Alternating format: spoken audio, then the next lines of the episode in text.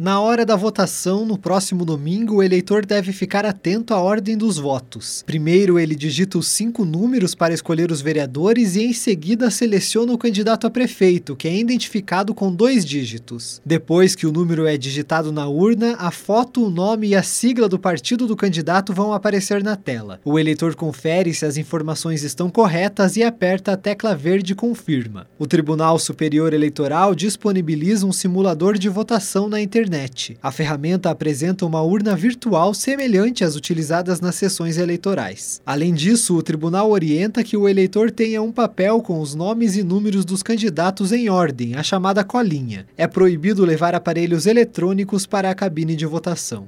Tailan Jaros, repórter CBN.